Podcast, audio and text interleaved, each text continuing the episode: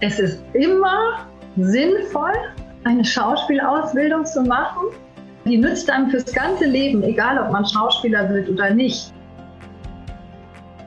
Hallo und herzlich willkommen zu einer neuen Folge des Podcasts Jobnavigation.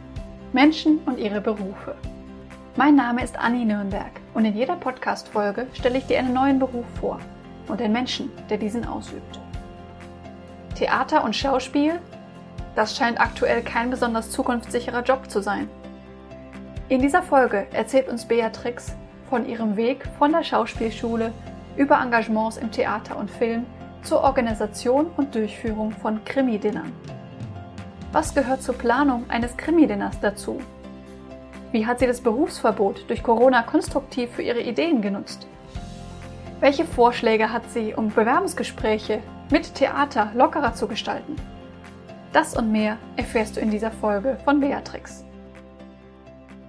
Ich stelle heute die liebe Beatrix vor. Wir kennen uns aus dem Unternehmernetzwerk, in dem wir beide aktiv sind, dem VEU. Die Bea kommt aus einer ganz wichtigen Branche, die leider aktuell, naja, zur Inaktivität, sage ich mal, gezwungen ist, nämlich der Veranstaltungsbranche. Erstmal herzlich willkommen, liebe Bea. Hallo, liebe Anni, vielen Dank, dass ich hier sein darf. Freut mich sehr. Ich würde sagen, dass wir erstmal über das sprechen, was du normalerweise machst, also äh, zu Nicht-Corona-Zeiten und dass wir dann auf die aktuelle Situation eingehen, was du dir nämlich überlegt hast für diese Zeiten. Ich finde das total spannend, was du machst. Nämlich, so wie ich das verstanden habe, organisierst du Krimi-Dinner. Ist das richtig? Vielleicht erzählst du selber mal was dazu. Ja, ich leite das Krimi-Dinner Ensemble Mord à la carte.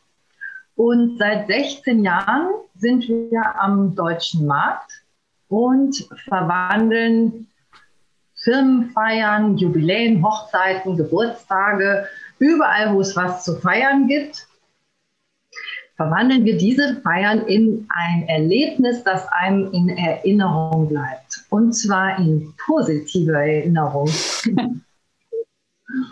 ja, wir machen Krimi-Dinner im Stil von Agatha Christie.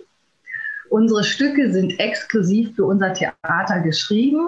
Und was ganz besonders ist, wir sind das einzige Krimi-Dinner mit Live-Piano. Das heißt, unsere Gäste werden zum Aperitif schon mit Pianoklängen empfangen. Und während sie dann essen, weil Krimi-Dinner ist ja immer ein Event mit Essen und Theater. Das heißt, die Gänge des Menüs, üblicherweise ein Drei- oder Viergang-Menü, werden alternierend zu unserem Vier-Akte-Stück serviert. Und wenn wir spielen, dann ist quasi Stille. Und wenn die Gäste dann wieder essen, dann ist wieder Live-Piano-Musik. Und das hebt den Abend wirklich um einiges. Ich finde es wunderschön mit Live-Musik. Das heißt, ihr kommt zu den Leuten nach Hause oder wo macht ihr das?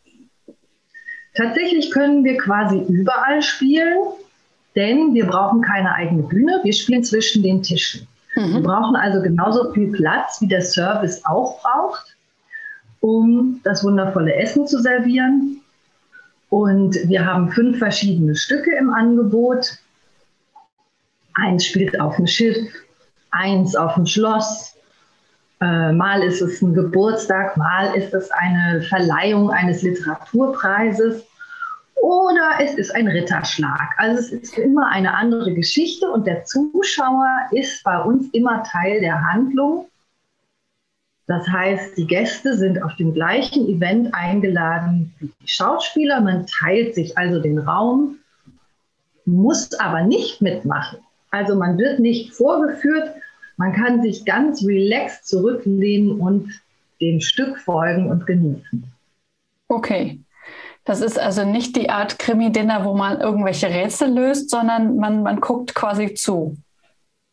Ja, man guckt zu, man darf auch natürlich sich beteiligen, man darf reinrufen, man darf dabei sein, das ist überhaupt kein Problem. Man rätselt nach dem, bei uns ist es immer nach dem dritten Bild, tippen die Gäste gemeinsam oder also jeder für sich auf einem Tippschein, tippen sie den Mörder. Was bei uns nicht ganz einfach ist, möchte ich dazu sagen, es ist recht knifflig, aber man kann drauf kommen, denn es ist logisch. So, und nach dem dritten Bild machen wir dann also die Auswertung und aus den richtigen Lösungen wird am Ende der Meisterdetektiv des Abends gezogen und dann auch gekürt. Okay, das hört sich ja sehr cool an. Wie lange dauert denn so ein Abend? Wir starten immer mit, dem, mit der Ankunft der Gäste so ab 18.30 Uhr, also bei offenen Veranstaltungen. Und der Abend entrollt sich dann so ungefähr bis 22 Uhr und endet üblicherweise mit dem Dessert.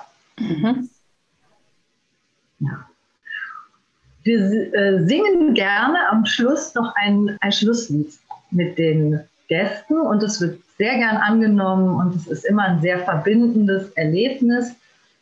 Und ja, dass dann alle sehr glücklich nach Hause gehen und das ist ja auch unser Ziel. Mhm. Wir wollen mit dem Abend wirklich erfreuen okay. und erheitern.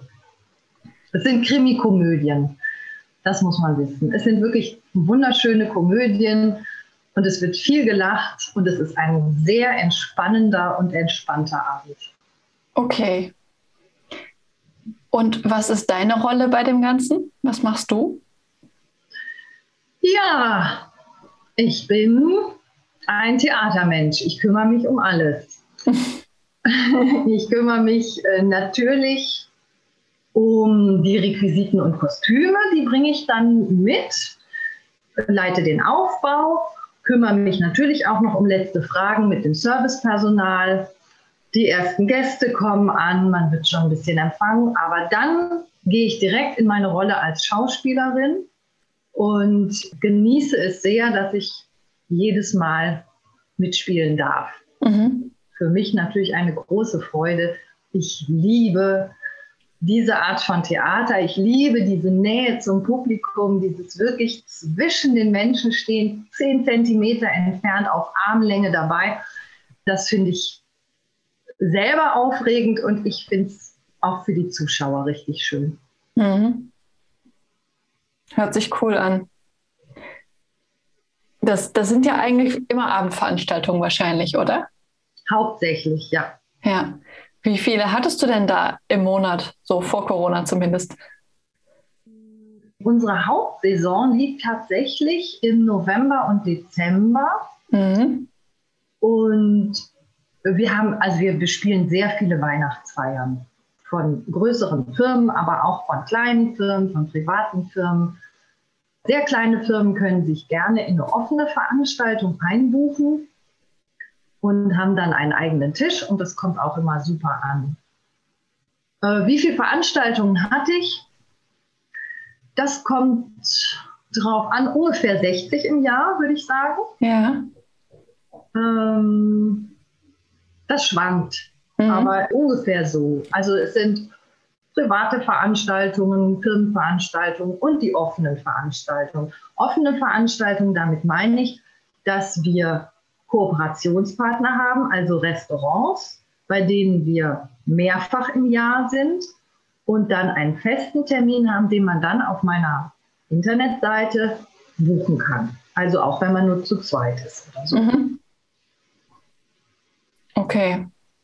Was für ein Aufwand ist das denn außerhalb dieser Veranstaltung noch für dich? Die Organisation, das drumherum? Also was machst du außerhalb dieser Abende? Außerhalb der Abende kümmere ich mich darum, weitere Kooperationspartner zu finden, also weitere Restaurants anzuwerben, ob sie mit uns zusammenarbeiten wollen. Was ist möglich zehnmal im Jahr? Es ist aber auch möglich, einmal im Jahr mit uns zu kooperieren. Wir sind da ganz offen und wir können tatsächlich in jedem Lokal spielen. Wir haben schon in Brauhäusern gespielt, auf Landgasthöfen, auf Schlössern, auf Schiffen. Also wir sind da recht flexibel und auch haben einiges ausprobiert in 16 Jahren, was, was möglich ist. Und tatsächlich ist sehr viel möglich. Wir spielen immer ohne Mikrofon, ohne irgendwelche Headsets. Und deshalb haben wir auch die, die Obergrenze von 150 Leuten. Ich möchte halt wirklich zu jedem Gast auch mal Kontakt aufgenommen haben am Abend mit den Augen, dass ich wirklich weiß, wer ist denn da? Und da endet meine Kapazität ungefähr bei 150 Leuten. Danach wird es zu voll. Also kriege ich mhm. nicht mehr alle angeguckt einmal. Mhm. Und was fällt noch so an drumherum? Ja, Büroarbeit natürlich. Die Gästelisten müssen verwaltet werden. Im Notfall, wie bei Corona, also wenn sowas dazwischen kommt, muss das Absagemanagement gut mhm. funktionieren. Natürlich bin ich erreichbar im Büro für alle Anfragen. Gerne auch für Anfragen, was soll ich anziehen? also, also mir macht jede Anfrage Spaß und ich freue mich natürlich immer besonders, wenn das Telefon klingelt und die Anfragen kommen. Genau. Und da freue ich mich jetzt schon drauf, wenn Corona vorbei ist. das glaube ich. Definitiv. Und du sagst, du machst das schon seit 16 Jahren. Hast du dann auch schon so ein, so ein Schauspielerteam, mit dem du regelmäßig zusammenarbeitest oder wechselt das auch ab und an mal? Tatsächlich haben wir kaum Fluktuation im Ensemble. Wir verstehen uns wahnsinnig gut und ich arbeite mit diesen Schauspielern bereits seit 20 Jahren zusammen. Boah, cool. Das ist also ein großes Vertrauensverhältnis und eine, ja, eine familienartige Struktur. Man kennt sich sehr, sehr gut und wir arbeiten nach wie vor wahnsinnig gern zusammen. Aber es kommen auch hier und da im Falle eines Ausfalls, wenn mal jemand als Ersatz benötigt wird, kommen auch neue Leute dazu. Wir sind da sehr offen. Aber wir sind auch nicht das größte Krimi-Dinner. Wir sind eine feine kleine Company und haben wundervolle Schauspieler dabei. Ich habe wirklich ein großartiges Team. Alles Vollprofis und alle seit mindestens 20 Jahren auf der Bühne. Ja. Cool. Was macht dir denn so viel Spaß an dieser Tätigkeit? Ich liebe Komödie. Ich liebe die Theaterform Komödie. Ich finde es wundervoll. Komödie ist immer auch eine ernste Angelegenheit. Aber ich liebe das Genre Komödie. Ich halte es für die Königsklasse von Theater. Und ich liebe das Publikum und ich liebe es, wenn sie entspannen und mitgehen und sich dem Abend hingeben. Und ich möchte immer, dass mein Publikum entspannt ist und sich sicher fühlt. Deshalb sind wir auch nicht die Vorreiter im Mitmachtheater, weil manchen Leuten ist es unangenehm. Sie möchten nicht aufstehen, sich vorstellen, irgendwas machen. Mhm. Und da will ich meinem Publikum wirklich die Sicherheit geben, kommt einfach an, wie ihr seid, entspannt euch und habt vier Stunden einen wundervollen Abend. Lasst ihn ruhig ausklingen und vergesst euren Alltag. Mhm. Wie bist du denn darauf gekommen, sowas anzubieten? Also es gibt ja verschiedene ja. Arten für Menschen, einen schönen Abend zu machen. Das stimmt. das stimmt.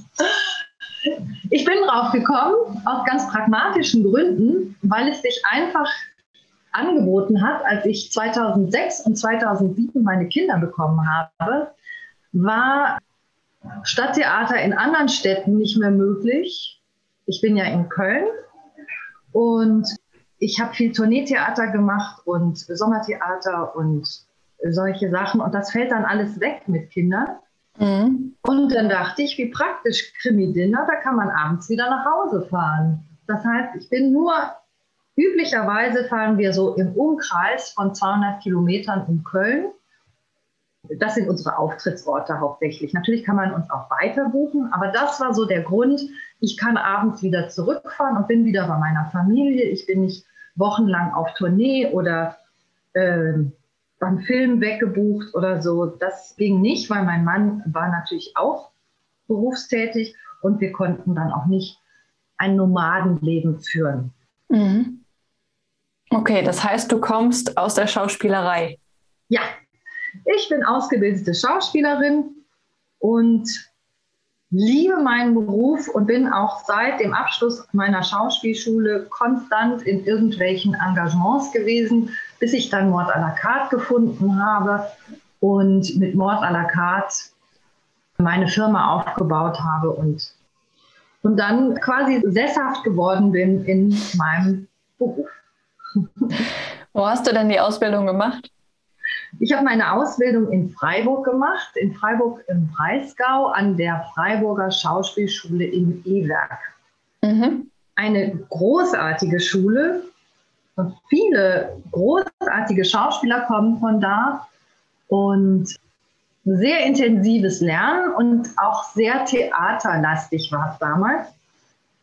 Wir haben tolle Sachen gelernt. Also auch zum Beispiel Dinge, die man jetzt nicht erwarten würde an der Schauspielschule, wie zum Beispiel, wie nähe ich Knöpfe an an eine Bluse, dass wenn man sie dramatisch aufreißt, man sie beim nächsten Mal noch verwenden kann. Also wie mache ich all diese Sachen, die man auf der Bühne braucht? Das heißt wirklich ein, eine wunderschöne Einführung auch in die Wichtigkeit von Theater und ja, sie hatten alle, es waren alles Bühnenstars aus Rumänien, die 1990 nach Deutschland gekommen sind und dann diese Schule gegründet haben. Die hatten einfach eine unglaubliche Leidenschaft und eine Liebe fürs Theater und die konnten sie uns Schülern wirklich gut vermitteln. Ja.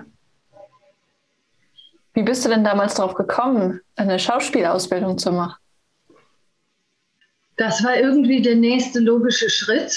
Ich hatte immer Lust auf eine Schauspielausbildung, habe in meiner Jugend sehr viel Ballett getanzt und Modern Dance gemacht, wollte dann eigentlich eine Tanzausbildung machen. Das habe ich auch begonnen in München an der Ivanson Dance School, aber nach einem halben Jahr habe ich das beendet, weil ich schon gemerkt habe, das ist nicht das, wo ich hin will. Da muss noch was anderes dazu. Mhm. In Köln hatte ich bereits ein Pantomimentheater gegründet. Und das war das Bea Mori Pantomimentheater.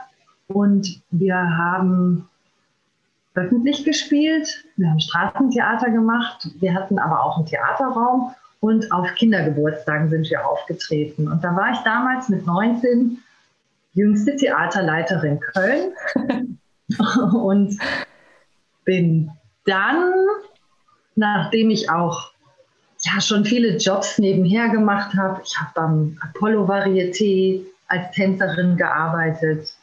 Das ist von Roncalli in Düsseldorf, ein wunderschönes Varieté, was es auch immer noch gibt. Mhm.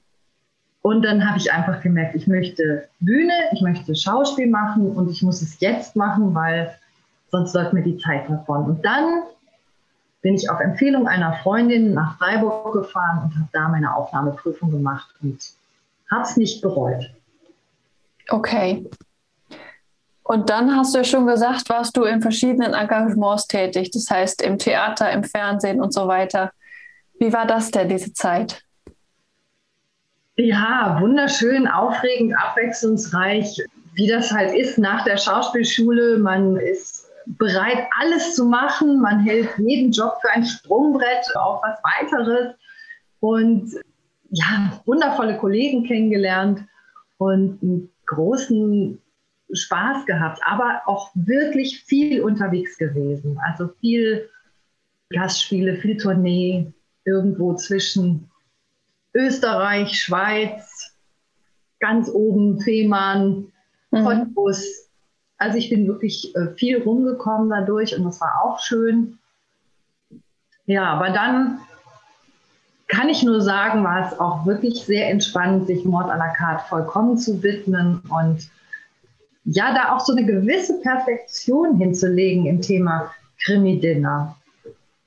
Das ähm, hat auch die Presse mal so nett geschrieben. Äh, manche Krimi-Dinner sind etwas zu lustig oder zu weit unter der Gürtellinie oder zu albern. Aber das Krimi-Dinner Mord à la carte von Beatrix Nikolic trifft immer den richtigen Ton und ist Krimi-Dinner in Perfektion. Das war, das war sehr, sehr schön. Ich beanspruche für mich nicht, dass wir Krimi-Dinner in Perfektion sind, aber es über sich selbst zu hören, das hat mir sehr gut getan. Ja. Cool. Was ist denn, wenn man jetzt an die, die normale Situation denkt, was sind denn Herausforderungen für diese Mord à la carte, das, diese Organisation von Krimidinnern? Herausfordernd ist wirklich am Puls der Zeit zu bleiben und nicht zu verstauben in dem Format, sondern wirklich auch schöne neue Themen zu finden und vielleicht doch noch mal was zu überdenken vom Ablauf her oder wir bauen jetzt immer mehr Musik ein. Also wir fangen jetzt immer noch mehr an zu singen. Wir haben Gott sei Dank tolle Stimmen im Ensemble und das macht einfach noch mehr Spaß und noch mehr ausprobieren. Also wenn man das äh, unser erstes Stück mit unserem letzten vergleicht, sieht man da durchaus auch eine Entwicklung zu was Speziellem hin. Also ich glaube, man findet seine spezielle Nische, wie es einem selbst am besten gefällt. Ja. Ja. Und ja, Herausforderungen, du liebe Zeit, natürlich Kunden bekommen. Das ist auch eine Herausforderung. Wirklich auf die Firmen zugehen, dass die auf einen aufmerksam werden, dass man wirklich was Tolles zu bieten hat. Auch zwischen der Auswahl der anderen wunderbaren Krimi-Dinner, die wir haben. Wir sind ein bisschen regional aufgeteilt. Das heißt, es gibt in, in Bayern, in Berlin, Frankfurt, es gibt überall auch Krimi-Dinner-Ensemble. Die sind auch großartig, die Kollegen, was die machen. Und äh, es hat sich etabliert als Theaterform und das finde ich einfach schön. Das ist was völlig Neues, aber es ist nicht mehr wegzudenken, dass man Theater zum Essen sich anschaut. Ich finde es wunderbar, weil ich finde, es ist beides irgendwo auch ein Genuss. Und wenn man Theater und dann auch noch Komödie mit einem wunderbaren Essen verbinden kann, dann wird es halt so ein richtig runder Abend und man genießt mit allen Sinnen, man riecht, man schmeckt, man schaut, man bereitet sich ja auch vor, man zieht sich was Schönes an. Der ganze Abend ist irgendwie besonders und anders als einfach nur ein Restaurantbesuch. Es ist mhm. immer viel mehr. Hast du die Stücke auch selbst geschrieben? Ich habe ein Stück selbst geschrieben und, und dazu kommen wir wahrscheinlich später, habe ich ja noch ein Krimi-Dinner-Spiel entwickelt, was ich geschrieben habe. Ja. Und sonst schreibt der großartige Kölner Theaterautor Thomas Bleidig die Stücke für uns. Und er macht das wirklich grandios, weil er ist ein großer Agatha Christie-Fan, kennt alles von ihr und weiß wirklich in ihrem Stil zu schreiben. Also, dass wir wirklich einen Agatha Christie-artigen Abend verbringen dürfen. Ja. Cool. Wenn jetzt von den Zuhörern jemand sagt, ich finde das toll, ich würde auch gerne in Richtung Schauspiel gehen, habe mich bisher vielleicht nicht getraut, das überhaupt in Erwägung zu ziehen. Was würdest du jemandem, so jemandem mitgeben wollen? Also, es ist immer sinnvoll, eine Schauspielausbildung zu machen. Die nützt einem fürs ganze Leben, egal ob man Schauspieler wird oder nicht. Also wenn man sich nicht ganz sicher ist, dann ruhig mal vielleicht auch die Vorsprechtour machen. Das ist ja so das, womit man startet, dass man sich aufs Vorsprechen vorbereitet und dann wirklich an mehrere Schauspielschulen vorspricht, bis man an einer genommen wird oder eben nicht. Und ich würde immer sagen, machen, versuchen, sich trauen. Man kann abbrechen. Es ist ja nicht schlimm, wenn man sagt, nee, ich spüre genau, das ist nichts für mich dann abbrechen und sofort was anderes machen und einfach ausprobieren und diese Leidenschaft der nachgehen, weil es ist ein bisschen ans Alter gebunden. Man sollte wirklich nicht zu alt sein, wenn man zum Vorsprechen geht. Irgendwo zwischen, ich glaube, es geht auch unter 18, aber äh, irgendwo da zwischen 16 und ja, 23, 24 ist aber das absolute Maximum. Also an eine staatliche Schule kommt man, glaube ich, mit 23 nicht mehr. Mhm. Also einfach ausprobieren und früh ausprobieren, dann hat man noch Zeit und dann hat man das gemacht. Und wenn man dann denkt, nee, das war es doch nicht, dann kann man trotzdem mit der Zeit, die man in der Schauspielschule verbracht hat, die ist nicht umsonst gewesen. Es ist, lohnt sich immer. Man lernt viel über Menschen, über Psychologie, über wie, wie Zwischenmenschliches funktioniert. Mhm. Spannend, ja. Das ist doch eine, nochmal eine sehr interessante Perspektive. Auf jeden Fall. Und ich denke immer, wenn man das Gefühl hat, oh, soll ich das machen, soll ich das nicht machen, bin ich gut genug und so, ausprobieren, machen, sich da komplett reinschmeißen und dann kann man es immer noch lassen. Es ist einfach nicht, äh, in so jungen Jahren sollte man es wirklich ausprobieren. Ich kenne auch Leute, die haben das dann nicht gemacht und versuchen es dann mit Mitte 30 noch. Auch das ist möglich, dann eher an einer privaten Schauspielschule, aber möglich ist das immer noch. Nur warum so lange warten? Hm. Wenn da Fragen aufkommen nach dem Podcast, dann darf man mich auch gerne am besten per Mail kontaktieren oder so, wenn da direkt Fragen aufkommen. Die äh, Mailadresse können wir gerne gleich noch, kannst du noch dazu setzen? So. Kann ich in die Show Notes verlinken, ja. ja. Da wollte ich deine Webseite auch sowieso reintun. Danke. Genau. Mhm. Und dein Buch? Ja. Erzähl doch mal davon. Spannend. Ich wurde gefragt von Matthias Kopetzky, einem ganz tollen äh, Schauspieler, der zurzeit in Berlin lebt und ein Buchautor ist er. Matthias Kopetzky hat mich gefragt für ein Interview für sein Buch Überleben im Darstellerdschungel. Das ist ein Wegweiser für freischaffende Schauspieler, Schauspielerinnen, in dem ich als Expertin für Krimi-Dinner drin vorkomme, wo ich über meine Arbeit spreche.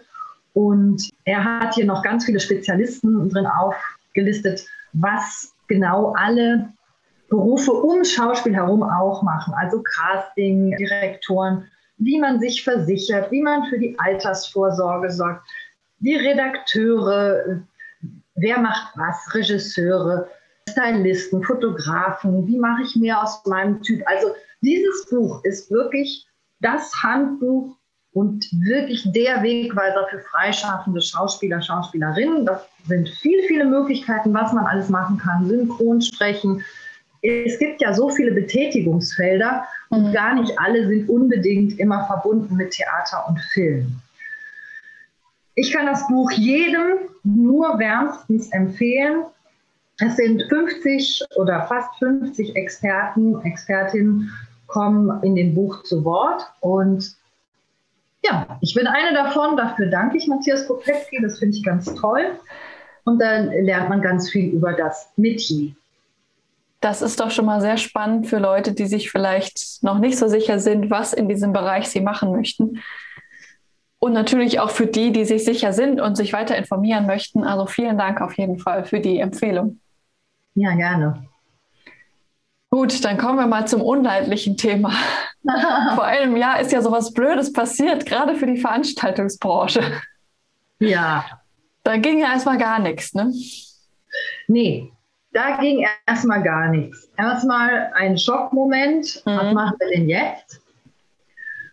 Und äh, mittlerweile habe ich seit 13 Monaten Berufsverbot. Mhm. Das heißt, ich bin also tatsächlich im echten Lockdown sozusagen. Ja, nichtsdestotrotz hat mir die Corona-Pause, wie ich es nenne, Zeit verschafft, eine Idee zu verfolgen, die ich schon hatte, nämlich ein Krimi-Dinner-Spiel für zu Hause zu entwickeln. Die Idee ist mir gekommen, weil ich tatsächlich privat mit Freunden gerne Krimi-Dinner-Spiele spiele und man trifft sich dann halt, bereitet sich vor auf den Abend, hat eine Rollenbeschreibung, man verkleidet sich entsprechend und im besten Falle bringt man dann das Menü aufgeteilt auf die Freundespaare mit. Das heißt, der Gastgeber kocht vielleicht das Hauptgericht und die anderen bringen Dessert und Salat mit oder so. Und ja, dann trifft man sich zu einem Abend und spielt so ein Krimi-Dinner. Und als ich so welche gespielt habe, da dachte ich nur, eigentlich kann ich das besser. und irgendwie hat mich was gestört daran oder hat mir was gefehlt. Es war mir zu durcheinander, weil ich möchte, dass wenn man spielt, man sich nicht mehr während des Spiels um die Regeln kümmern muss oder um den Ablauf. Das ja. finde ich reißt einen aus der Rolle raus und bringt einen in so einen ja, so ein Aktionszwang. Aber ich bin doch noch dran, ich muss doch noch meinen Verdacht mitteilen. Ja, aber du warst doch schon. Und, und auf einmal ist man nicht mehr in der Rolle, sondern in Organisation. Das wollte ich vermeiden mit meinem Stück und das ist mir, glaube ich, sehr, sehr gut gelungen, weil ich vier Akte durchgeschrieben habe. Das ist also ein ausformulierter Text. Man setzt sich bequem auf die Rolle und ab dem ersten Satz kann man nicht mehr rausfallen aus der Rolle. Es ist total lustig und ich kann es nur empfehlen, es mal zu spielen. Das Stück heißt Stille Nacht, blutige Nacht und es spielt am 24. Dezember 1927. Warum in den 20er Jahren? Weil sie sich einfach anbieten zum Verkleiden. Es ist einfach mit die schönste Partyverkleidung, die man machen kann, die man haben kann. Ich kenne keinen, der sich nicht gerne in die 20er Jahre verkleidet. Ich selber mache es auch gerne und ich finde es auch einfach.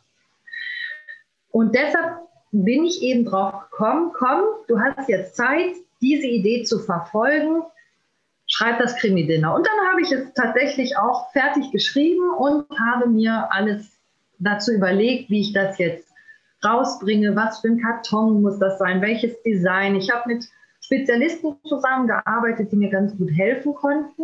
Mhm. Ich habe einen wunderbaren Grafiker, und der hat ein sehr schönes Design gemacht, meiner Meinung nach. Es ist ein bisschen schaurig, aber auch ein bisschen schlicht. Es sieht halt in meinen Augen sehr klar aus. Und das liebe ich, wenn es klar ist und man weiß, was man da. Ja, es sieht auch sehr hochwertig aus und es ist auch haptisch sehr, sehr schön. Das war mir auch wichtig, dass es sich schön anfühlt. Mhm. Und es ist für sechs bis acht Spieler geeignet. Das Spiel ist eigentlich ein analoges Spiel, das heißt, es ist ein Karton, in dem acht Textbücher drin sind für die acht Personen, die mitmachen. Und jeder bekommt eine persönliche Rollenbeschreibung mit Einladung. Und dann gibt es noch drei geheime Briefe für drei Rollen, die kriegen dann die. Kommt super gut an, die Leute finden es sehr, sehr lustig und man kann es wegen des ausformulierten Texts sogar online spielen. Gerade für Menschen, die im Lockdown Geburtstag haben und die jetzt keine Party machen können, die können aber online mit ihren Freunden, zum Beispiel auf Zoom, so eine Krimi-Dinner-Party machen. Da hast du voll den Nerv der Zeit getroffen. Irgendwie habe ich das geschafft, ja. Aber die Idee hattest du schon vor Corona, hast du gesagt? Genau, weil ich ja selber schon mal diese Krimi-Dinner-Spiele gespielt habe und die einfach super finde. Also auch mhm. alle anderen sind super, aber ich mag es halt, wenn man wirklich abtaucht in die Rolle und sich nicht mehr um Regeln und Abläufe kümmern muss. Das ist so, was ich einfach persönlich schöner finde. Ja. Und es ist wirklich auch sehr angenehm, wenn man das Textbuch vor sich hat, dann ist jede Rolle farblich markiert, damit man auch nicht durcheinander kommt.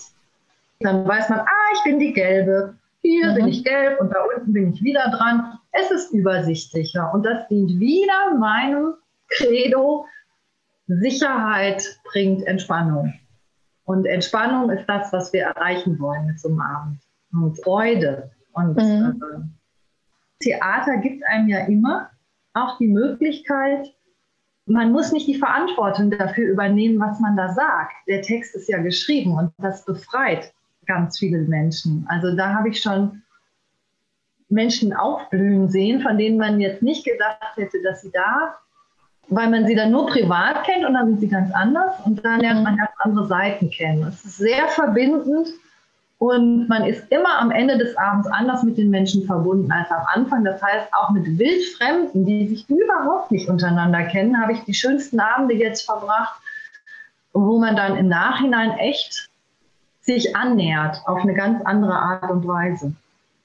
Und ich habe da sogar eine Idee, dass das vielleicht interessant sein könnte für Einstellungsgespräche.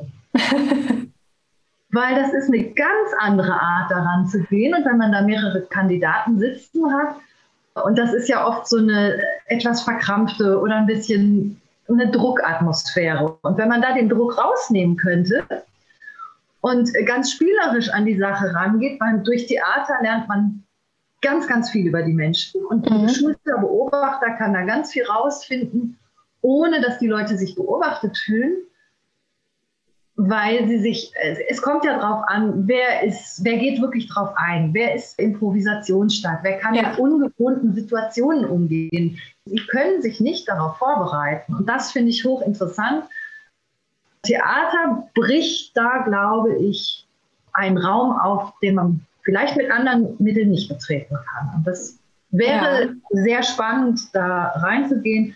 Ich werde das auf jeden Fall auf meiner neuen Website, die ich jetzt erstellen lasse, will ich das nochmal ansprechen und bewerben. Ich finde es interessant, aber das muss natürlich jeder selber wissen, ob er sowas sich mit ins Boot holt. Das ist ja schon eher neu. Ja. Ich finde es aber einen coolen Ansatz, so für ein Assessment Center, also wo ja auch mehrere Leute dann quasi gleichzeitig untersucht werden oder sich angeguckt werden. Ja, spannend. Das heißt, du hast noch weitere Ideen, wie du weitermachen kannst. Und wie siehst du denn deine Perspektive? Wie geht es denn weiter mit dir? Da stellst du eine gute Frage. wie geht es denn weiter mit mir? Mit voller Kraft voraus geht es weiter. Lustigerweise, je mehr ich mich mit dem Spiel beschäftige, desto mehr Anwendungsmöglichkeiten kommen mir ja in den Sinn. Es ist ja nicht nur so, dass ich jetzt ein Krimi-Dinner-Spiel entwickelt habe, das auf den Markt schmeiße, und warte, ob was passiert, sondern ich will ja damit wieder mein Ziel verfolgen, Leute erfreuen, entspannen, einen tollen Abend machen, ob das jetzt im Restaurant ist oder zu Hause oder online, das ist egal. Ich hatte es ja entwickelt als mega Werbetool für Restaurants, weil ich wollte, dass die Restaurants wieder mehr Kunden haben. Und damals ging es in kleinen Gruppen, durfte man im Restaurant sitzen. Das heißt, man hat ja dann einen Achtertisch. Die Menschen haben sich entschieden, dieses Spiel an dem Abend im Restaurant zu spielen. Das heißt, die reservieren den Tisch, bestellen ein Drei- oder Viergangmenü und bleiben für drei Stunden an dem Tisch sitzen und konsumieren Getränke und haben einen wundervollen Abend. Das Restaurant hat keinerlei Kosten, 0,0 Werbekosten für ein komplett neues Tool. Und die Leute zahlen nur 5 Euro pro Person, mhm. um dieses Spiel zu spielen und haben dann ein Viergangmenü beim Restaurant reserviert. Und das ist wirklich was Großartiges, wenn die Restaurants mich also auf ihre Seite setzen, bewerben, dass man bei ihnen dieses Krimi-Dinner am Tisch selber spielen kann denn ich glaube, mit größeren Veranstaltungen wird es noch etwas dauern dieses Jahr. Also mhm. bis wir Veranstaltungen über 50 Leute wieder genehmigt bekommen, ist im Moment nicht absehbar. Und deshalb dachte ich, die Restaurants könnten aber diese Kleingruppensachen bespielen. Also, dass man es im Restaurant spielen kann. Und da möchte ich ganz offensiv noch in die Werbung gehen, damit die Leute wissen, dass es dieses Spiel gibt und dass man das machen kann. Mhm. Genau. Es geht also weiter. Es geht Gut. weiter, genau. Und ich hoffe natürlich auch darauf, dass meine Events bald wieder stattfinden dürfen. Vielleicht klappt ja ein Open Air im Sommer. Ja. Open Air spielen wir sehr, sehr gerne. Und da liegt ein bisschen meine Hoffnung, dass wir Open Air spielen können. Und den Rest möchte ich einfach mal abwarten, aber ich bin guter Dinge. Wir stehen in den Startlöchern, wir sind bereit und wir haben alle Lust zu spielen und die Kollegen freuen sich jetzt schon auf unser wundervolles Publikum. Sehr cool. Dann habe ich nur noch eine letzte Frage an dich. Gibt es etwas, was du den Menschen, die jetzt gerade zuhören, die sich vielleicht bei der Berufswahl noch unsicher fühlen und nicht wissen, in welche Richtung sie gehen sollen, wollen, Gibt es etwas, was du denen noch mitgeben möchtest? Puh, die sollten sich auf jeden Fall an dich wenden, Anni, weil du wirklich die Tools und die Expertise hast, so Sachen rauszufinden bei Berufsanfängern, wo ich glaube, dass du eine ganz großartige Arbeit machst, dass du Leuten wirklich gut helfen kannst. Und ansonsten halte ich immer wichtig, dass man sich wirklich innerlich fragt, was bin ich denn für ein Typ? Wo will ich denn hin? Mache ich das, um anderen zu gefallen? Mache ich das, um, ist das für mich oder ist das für die anderen? Das, glaube ich, ist bei der Berufswahl ganz, ganz wichtig. Und ich glaube, da kannst du den Leuten auch wirklich gut helfen, dass man da nicht in eine Falle tappt und sich was anzieht, was einem nicht gehört. Vielen Dank schon mal für das Lob. Gerne. Deine Arbeit ist super wichtig und ja. äh, wird auch echt gebraucht und man spart auch Zeit. Wenn man Total. sich das einfach im Vorfeld überlegt, ist das wirklich mein Ding? Bevor man dann zwei Jahre was macht und dann doch abbricht. Ich bin ja nicht gegen Abbrechen. Ich finde Abbrechen super, weil ja. man macht was und merkt, nein, das ist es nicht. Dann mutig abbrechen und sofort was anderes machen, weil weiter durchziehen hat gar keinen Sinn. Aber ja. äh, da würde ich sagen, ist deine Dienstleistung wirklich großartig und bringt einen, glaube ich, relativ fix auf die Spur. Ja, auch wenn man abbrechen möchte, dann halt eben zu wissen, was stattdessen. Da sind auch viele unsicher. Ja. Ja, genau. Aber das ist definitiv mein Anliegen für die Welt, dass, dass die Menschen da mehr Sicherheit haben, was die eigene Berufswahl angeht. Ja. Na, äh, können Sie froh sein, dass Sie da dich haben. Das finde ich super. Also äh, wenn man sich nicht ganz sicher ist, sollte man sich vielleicht beraten lassen und sich Hilfe holen. Ja. Nee, und wie gesagt, wenn es sich um sowas wie Schauspiel handelt, was ja immer noch auch ein bisschen spezieller Beruf ist, ist es ja nicht einfach nur ein Ausbildungsberuf, sondern man muss auch wirklich viel reinstecken, kann man mich gerne ansprechen und sich da auch nochmal fragen, ob das das Richtige für einen ist. Also wie gesagt, das Angebot steht. Super, vielen Dank. Ja. Dann nehmen wir das auch als Schlusswort. Ich danke dir vielmals für das spannende Interview. Ich habe wieder neue Dinge gelernt. Sehr cool. Vielen lieben Dank, liebe Anni Nürnberg, dass ich hier sein durfte. Es hat mir auch riesig viel Spaß gemacht und ich freue mich dann drauf, das zu hören. Herzlichen ja. Dank. Bis dann. Das war die Folge Nummer 39 des Podcasts Jobnavigation. Menschen und ihre Berufe mit Anni Nürnberg. In dieser Folge ging es um Beatrix und ihre Arbeit als Schauspielerin und Organisatorin von Krimidinnern. Ich hoffe sehr, dass du jetzt besser weißt, ob das Schauspiel für dich etwas sein könnte oder eher weniger. Wenn du gerade im Prozess der beruflichen Orientierung steckst, unterstütze ich dich auch gerne im Coaching oder in meinen Seminaren, wenn du das Gefühl hast, nicht weiterzukommen. Schau dich gerne auf unserer Webseite um welche unserer Angebote für dich interessant sein können. Du findest sie in den Show Notes verlinkt. In der nächsten Woche kommt die Folge 40 heraus. Das ist wieder eine Zehnerfolge. Und hier erzähle ich von meinen eigenen Erfahrungen und Tipps bei der Berufsfindung für Naturwissenschaftler. Deine Anni. Im Endeffekt kommt es gar nicht so sehr darauf an, was du studiert hast, sondern dass du studiert hast.